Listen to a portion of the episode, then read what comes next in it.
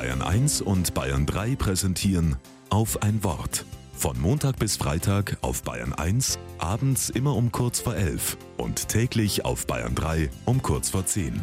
Mit Schwester Gabriela Zinkel.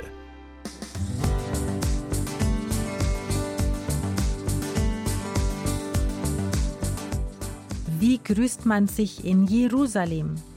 Ganz einfach mit Shalom. Shalom sagen die Menschen, wenn sie ein Geschäft betreten und wenn sie auf der Straße Freunde oder Nachbarn treffen. Genauso wie Servus oder Tschüss funktioniert das hebräische Wort Shalom auch als kurzer Gruß im Vorbeigehen, sogar bei Leuten, die man gar nicht kennt.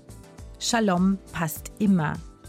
Das kleine hebräische Wort bedeutet ins Deutsche übersetzt Frieden.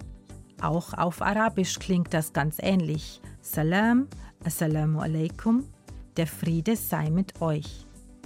Auch das ist hier auf Arabisch ein Gruß, der Türen öffnet.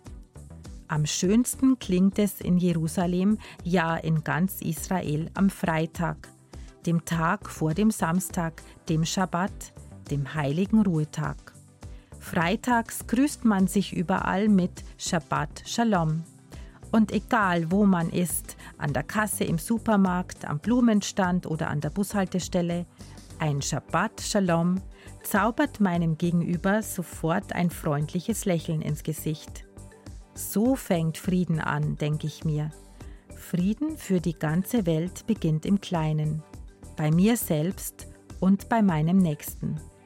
Friede sei mit dir.